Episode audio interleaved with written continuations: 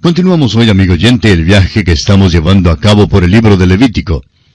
Prosiguiendo nuestro estudio en este libro del Antiguo Testamento, llegamos hoy al capítulo 20. En este capítulo estudiaremos como tema central la pena por violar los mandamientos, es decir, el Código Penal. El doctor Andrés Bonar, en su libro sobre Levítico, llama a este capítulo amonestaciones contra los pecados de los ex habitantes. En otras palabras, estos eran los pecados de los cananeos. Parece que la pena de muerte era exigida o impuesta al violar cualquiera de los diez mandamientos. Es verdad que todos no están nombrados aquí bajo el Código Penal como merecedores de la pena de muerte. Solo unos pocos se dan como ejemplos. Por ejemplo, el asesino no se incluye en la lista nombrada en este capítulo, pero aprenderemos cuando estudiemos el libro de números, especialmente el capítulo 35, versículo 31, acerca de la pena de muerte que se imponía por culpabilidad de asesinato. Es por esto que hemos llegado a la conclusión que la pena por violar cualquiera de los diez mandamientos era la muerte. Dios, amigo oyente, instituyó la pena capital, él es justo y aplicó la pena de muerte con severidad. En ninguna parte de la palabra de Dios se presenta el castigo como un medio para corregir al criminal. Este no era su objetivo.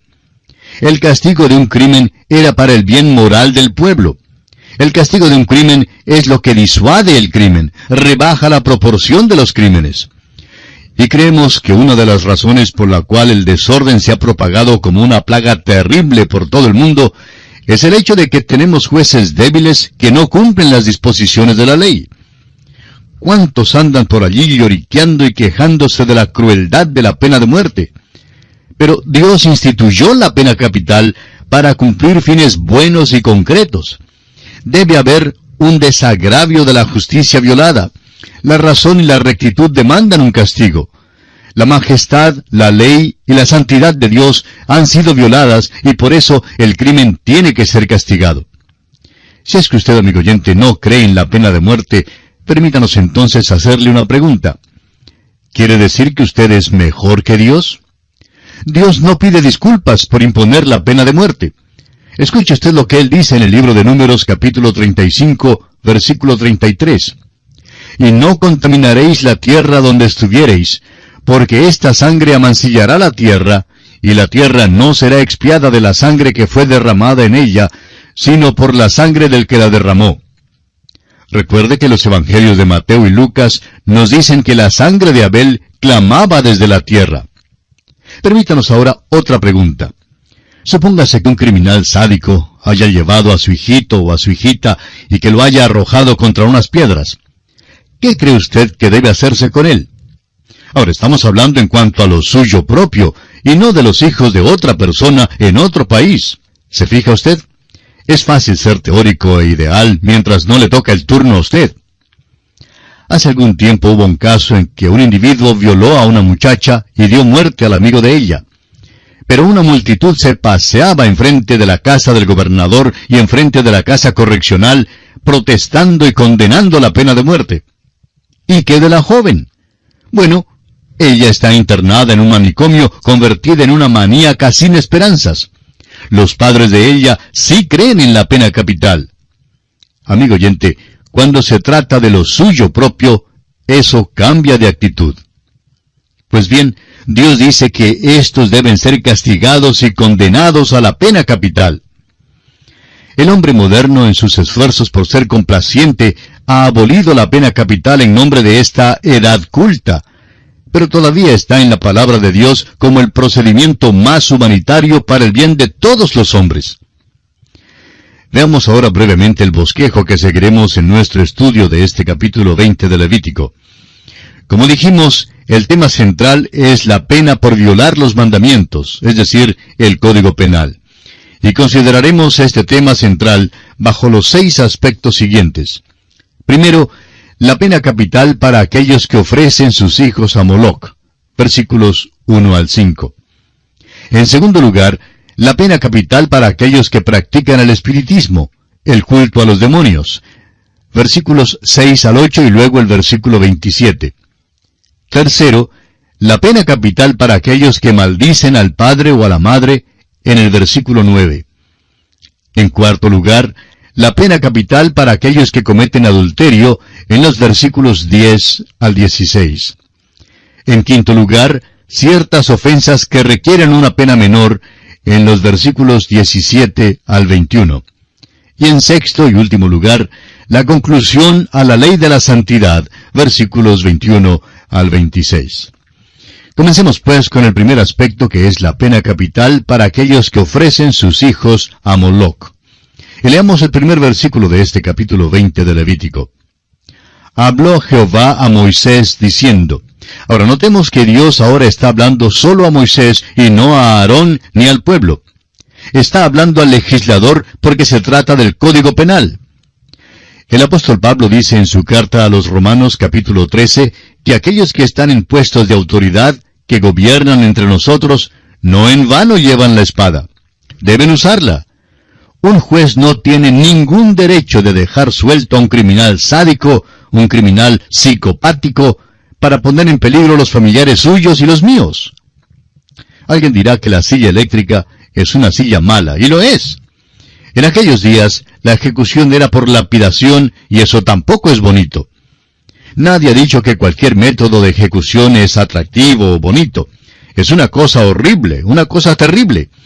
Pero no se olvide usted que el crimen que había sido cometido también era horrible. Leamos ahora el versículo 2 de este capítulo 20 de Levítico. Dirás asimismo a los hijos de Israel, cualquier varón de los hijos de Israel, o de los extranjeros que moran en Israel, que ofreciere alguno de sus hijos a Moloc, de seguro morirá, el pueblo de la tierra lo apedreará. La adoración de Moloc era bárbara, satánica, cruel y brutal los niños eran ofrecidos como sacrificios al ídolo de Moloch, que era calentado al rojo vivo por medio del fuego. Según los historiadores, los brazos del ídolo estaban extendidos y el niño era echado a un hoyo bostezante lleno de fuego. Esto era diabólico.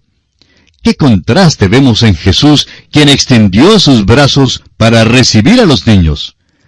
En el Evangelio según San Mateo, capítulo 19, versículo 14, Jesús dijo, Dejad a los niños venir a mí, y no se lo impidáis, porque de los tales es el reino de los cielos.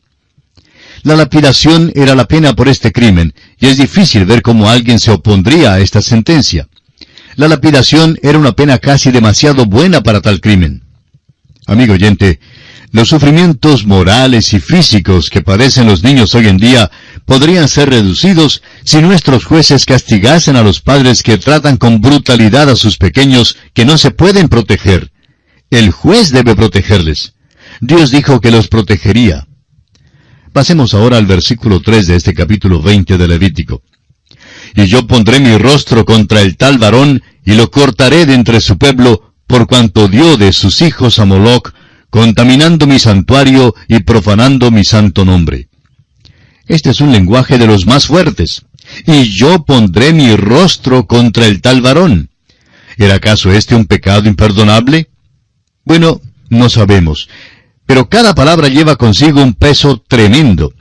Y lo cortaré de entre su pueblo. Este pecado era un pecado directamente contra Dios. Violaba su santuario y profanaba su santo nombre. En la profecía de Ezequiel, capítulo 23, versículos 37 al 39, encontramos que los hijos de Israel hicieron exactamente esto, y esa fue una de las razones por las cuales el juicio de Dios cayó sobre ellos. Demos lectura a este pasaje. Porque han adulterado, y hay sangre en sus manos, y han fornicado con sus ídolos, y aun a sus hijos que habían dado a luz para mí, hicieron pasar por el fuego quemándolos. Aún esto más me hicieron. Contaminaron mi santuario en aquel día y profanaron mis días de reposo. Pues habiendo sacrificado sus hijos a sus ídolos, entraban en mi santuario el mismo día para contaminarlo. Y he aquí, así hicieron en medio de mi casa. Recuerde usted que la idolatría era la más alta traición en una nación que era una teocracia.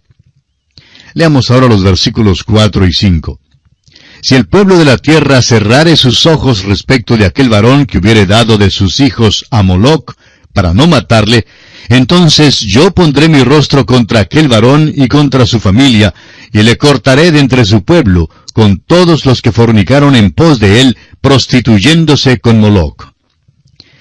El hecho de que un hombre se quedara callado cuando su vecino adoraba a Moloch y ofrecía a su hijo en sacrificio, le hacía partícipe de aquel crimen. Era igualmente culpable el hombre que no quería que la pena se cumpliese y debía ser cortado de entre su pueblo, lo que equivalía a la pena de muerte. Y pasamos ahora al segundo aspecto en consideración en este capítulo 20 de Levítico. Este aspecto es la pena capital para aquellos que practican el espiritismo, o sea, el culto a los demonios. Leamos el versículo 6 de este capítulo 20. Y la persona que atendiere a encantadores o adivinos para prostituirse tras de ellos, yo pondré mi rostro contra la tal persona y la cortaré de entre su pueblo. Esta era otra práctica de los cananeos que habitaban la tierra prometida en aquel entonces. Esta era una falsa religión que en definitiva era satánica. Alguien puede arguir que no hay nada de realidad en la adivinación o encantamiento, y mucho menos algo que sea sobrenatural. Francamente, había una creencia en lo sobrenatural que había sido manifestada en su culto a los demonios. El hecho es que el Señor Jesús mismo nos ha amonestado que en el tiempo del fin aparecería el anticristo, quien podría hacer milagros y que si fuera posible engañaría aún a los escogidos. Amigo oyente, Satanás es mentiroso y padre de las mentiras. Y Dios dice que pondrá su propio rostro contra el alma que se desvía hacia este tipo de falsa adoración. El versículo final de este capítulo 20 habla también de este asunto. Leamos pues el versículo 27. Y el hombre o la mujer que evocare espíritus de muertos o se entregare a la adivinación ha de morir. Serán apedreados. Su sangre será sobre ellos. Este versículo también trata de la superstición satánica. La posesión demoníaca es una realidad y ha subsistido en todas las edades. En esta edad moderna, muchas sectas e ismos son promovidos por aquellos que son poseídos por demonios. Es todo obra de Satanás. La pena de muerte, amigo oyente, era exigida contra cualquiera que participara en estos ritos o practicara estos ritos satánicos del ocultismo. Algunas personas se sorprenden que los que adoran a Satanás tengan poder. ¿Cómo no? El diablo tiene mucho poder. Una desviación de la palabra de Dios y una desviación de la voluntad de Dios siempre conducen al error, y esto es lo que hace surgir las sectas falsas que tenemos hoy en día. Ahora, ¿por qué exige Dios la pena de muerte para el que participe en estos ritos satánicos del ocultismo?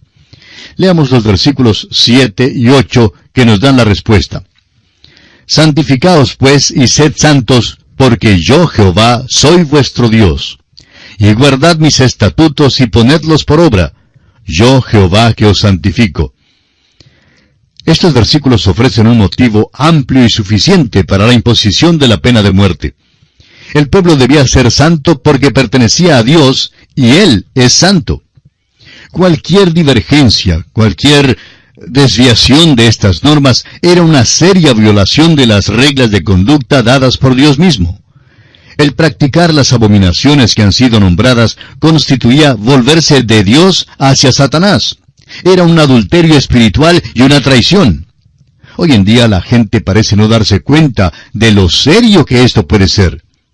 Este, amigo oyente, es el universo de Dios. Dios es una realidad, amigo oyente. Los estatutos de Dios nunca deben ser tomados sin seriedad. Y llegamos ahora al tercer aspecto en nuestro estudio de este capítulo 20. La pena capital para aquellos que maldicen al padre o a la madre. Leamos el versículo 9 de este capítulo 20 de Levítico. Todo hombre que maldijere a su padre o a su madre, de cierto morirá a su padre o a su madre maldijo, su sangre será sobre él.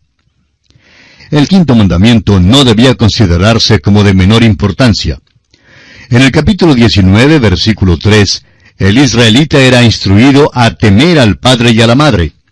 Ahora la pena de muerte era impuesta por maldecir al padre o a la madre. En el primer capítulo de su carta a los romanos, versículo 31, el apóstol Pablo, al exponer una lista de perversiones del hombre que se entrega al pecado, incluye aquellos sin afecto natural. También en su segunda carta a Timoteo, capítulo 3, versículos 2 y 3, nos dice que en los últimos días los hijos serán desobedientes a sus padres y que habrá hombres sin afecto natural. Esto caracteriza al pagano del pasado y lo caracterizará también en los últimos días. El castigo mencionado aquí es el castigo extremo. Debemos mencionar, sin embargo, aquí que la Biblia ofrece gracia en cuanto a esta ofensa. El Señor Jesucristo ilustró esta verdad con la parábola del Hijo pródigo que regresó a casa y que fue recibido por su Padre. Eso es la gracia. El Hijo pudo regresar. Y eso quiere decir, amigo oyente, que usted también puede regresar. Y llegamos ahora al cuarto aspecto en consideración en este capítulo 20 de Levítico. Ese aspecto es la pena capital para aquellos que cometen adulterio. Leamos los versículos 10 al 16. Si un hombre cometiera adulterio con la mujer de su prójimo, el adúltero y la adúltera indefectiblemente serán muertos. Cualquiera que yaciere con la mujer de su padre, la desnudez de su padre descubrió. Ambos han de ser muertos. Su sangre será sobre ellos. Si alguno durmiere con su nuera, ambos han de morir. Cometieron grave perversión, su sangre será sobre ellos. Si alguno se ayuntare con varón como con mujer, abominación hicieron, ambos han de ser muertos, sobre ellos será su sangre. El que tomare mujer y a la madre de ella, comete vileza, quemarán con fuego a él y a ellas, para que no haya vileza entre vosotros. Cualquiera que tuviere cópula con bestia, ha de ser muerto, y mataréis a la bestia. Y si una mujer se llegare a algún animal para ayuntarse con él, a la mujer y al animal matarás morirán indefectiblemente, su sangre será sobre ellos. Toda esta sección contiene pecados atroces que nos parecen increíbles. El adulterio en todos sus aspectos era castigado con la pena de muerte. Los pecados del sexo han causado la caída de los imperios más poderosos. Diríamos que el sexo y el licor fueron las dos causas principales de la caída de Babilonia, Egipto y Roma. ¿Qué amonestación es esta para nuestras naciones hoy en día? Este es un reproche contra la moral tan relajada de nuestros días. Estos pecados fueron los que hicieron llover fuego y azufre sobre Sodoma y Gomorra. Estos son los pecados que hicieron que Dios entregara a todo un pueblo, a una mente reprobada, para que hicieran cosas que no convienen, como lo expresa el apóstol San Pablo en su carta a los Romanos, capítulo 1, versículos 24 al 28, donde dice, por lo cual también Dios los entregó a la inmundicia en las concupiscencias de sus corazones, de modo que deshonraron entre sí sus propios cuerpos, ya que cambiaron la verdad de Dios por la mentira, honrando y dando culto a las criaturas antes que al Creador, el cual es bendito por los siglos. Amén. Por esto Dios los entregó a pasiones vergonzosas, pues aún sus mujeres cambiaron el uso natural por el que es contra naturaleza, y de igual modo también los hombres, dejando el uso natural de la mujer, se encendieron en su lascivia unos con otros, cometiendo hechos vergonzosos hombres con hombres, y recibiendo en sí mismos la retribución debida a su extravío. Y como ellos no aprobaron tener en cuenta a Dios, Dios los entregó a una mente reprobada para hacer cosas que no convienen. A pesar de la terrible inmoralidad de estos pecados, amigo oyente, y la severidad del castigo, el Salvador está listo para perdonar a cualquiera que venga a Él. Puso su muerte sacrificial de por medio entre este pecado y la mujer tomada en adulterio. Su muerte sacrificial también puede expiar por usted, amigo oyente. Por eso le exhortamos a que venga a Él en esta hora y le acepte como su Salvador personal. Dios le ayude a dar este paso que marcará su destino eterno. Dios mediante, en nuestro próximo programa continuaremos nuestro estudio del capítulo 20 de Levítico y contamos desde ya con su fiel sintonía. Será pues, hasta nuestro próximo programa, es nuestra oración que el Señor le bendiga en manera especial. Continuamos hoy, amigo oyente, nuestro viaje por el libro de Levítico. Prosiguiendo con nuestro estudio del capítulo 20 de este libro, consideraremos hoy ciertas ofensas que requieren una pena menor. Este es el quinto aspecto en consideración en este capítulo 20. Leamos entonces los versículos 17 al 21. Si alguno tomare a su hermana, hija de su padre o hija de su madre, y viere su desnudez, y ella viere la suya, es cosa execrable. Por tanto, serán muertos a ojos de los hijos de su pueblo. Descubrió la desnudez de su hermana, su pecado llevará. Cualquiera que durmiere con mujer menstruosa y descubriere su desnudez, su fuente descubrió, y ella descubrió la fuente de su sangre. Ambos serán cortados de entre su pueblo. La desnudez de la hermana de tu madre o de la hermana de tu padre no descubrirás, porque al descubrir la desnudez de su parienta, su iniquidad llevarán. Cualquiera que durmiere con la mujer del hermano de su padre, la desnudez del hermano de su padre descubrió, su pecado llevarán, morirán sin hijos. Y el que tomare la mujer de su hermano comete inmundicia, la desnudez de su hermano descubrió, sin hijos serán. Note usted la lista de ofensas que se da aquí. El incesto con una hermana o media hermana era terminantemente prohibido, y la pena por este pecado tenía que ser ejecutada públicamente. Dios demandó limpieza en todos los detalles de la vida de su pueblo, especialmente si tenía que ver con sus relaciones sexuales. Dios prohibió las relaciones sexuales entre aquellos que eran parientes. Y como castigo, Dios no dijo que no tendrían niños, sino que morirían sin hijos, es decir, los hijos morirían antes que los padres, quienes eran culpables de este crimen. Y llegamos ahora al sexto y último aspecto en consideración en nuestro estudio de este capítulo 20. Este aspecto es la conclusión a la ley de la santidad. Leamos el versículo 22 de este capítulo 20 de Levítico. Guardad pues todos mis estatutos y todas mis ordenanzas, y ponedlos por obra, no sea que os vomite la tierra en la cual yo os introduzco, para que habitéis en ella. Dios expulsó a los cananeos de la tierra porque cometieron estos pecados tan terribles. Y advierte a Israel que les expulsará de la tierra si hacen las mismas cosas. Dios, amigo oyente, no hace acepción de personas. ¿Sabía usted que la desobediencia de los israelitas a Dios fue lo que les llevó a la cautividad babilónica? Escuche la historia que encontramos en el segundo libro de Reyes, capítulo 21, versículos 1 al 9. De doce años era Manasés cuando comenzó a reinar, y reinó en Jerusalén cincuenta y cinco años. El nombre de su madre fue Epsiba. E hizo lo malo ante los ojos de Jehová, según las abominaciones de las naciones que Jehová había echado de delante de los hijos de Israel. Luego el versículo 6 dice, Y pasó a su hijo por fuego, y se dio a observar los tiempos, y fue agorero, e instituyó encantadores y adivinos, multiplicando así el hacer lo malo ante los ojos de Jehová, para provocarlo a ira. Y el versículo 9 dice, Y Manasés los indujo a que hiciesen más mal que las naciones que Jehová destruyó delante de los hijos de Israel.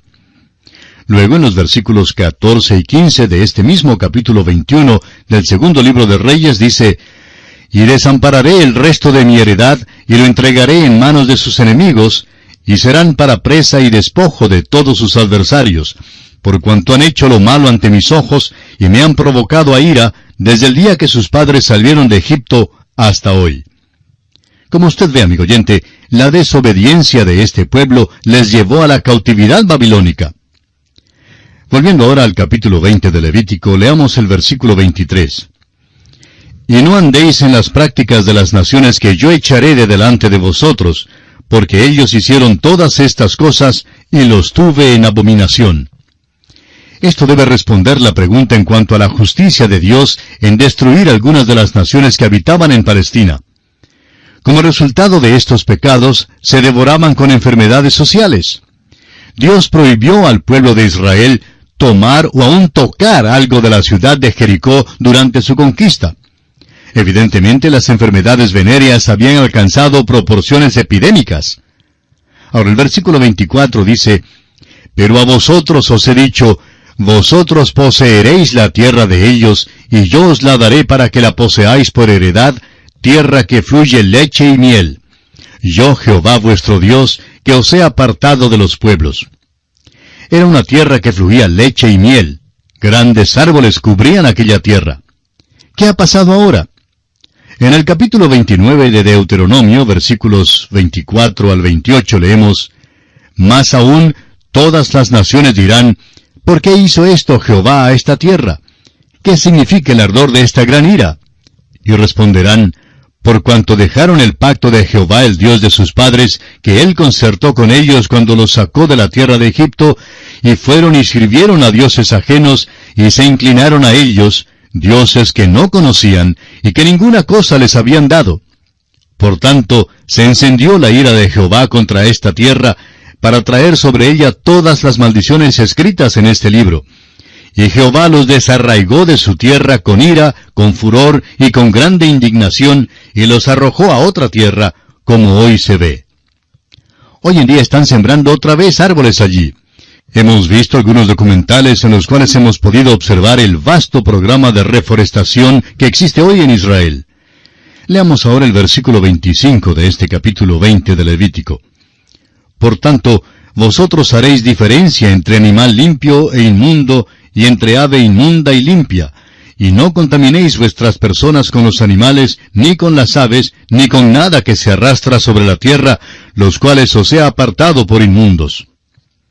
Vemos aquí que Dios repasa los estatutos que harían diferente y santo a su pueblo. Empezó con su dieta y concluye aquí también con una referencia a la dieta.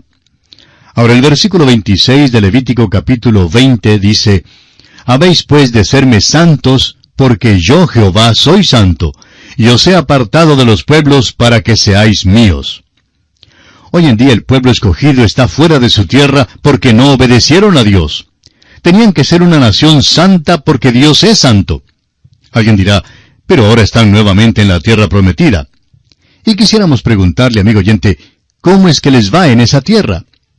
Pues han tenido mucha dificultad durante el tiempo que han estado de vuelta en esa tierra. ¿Sabe usted cuál es el problema? Volvieron a la tierra, pero todavía no han vuelto a Dios.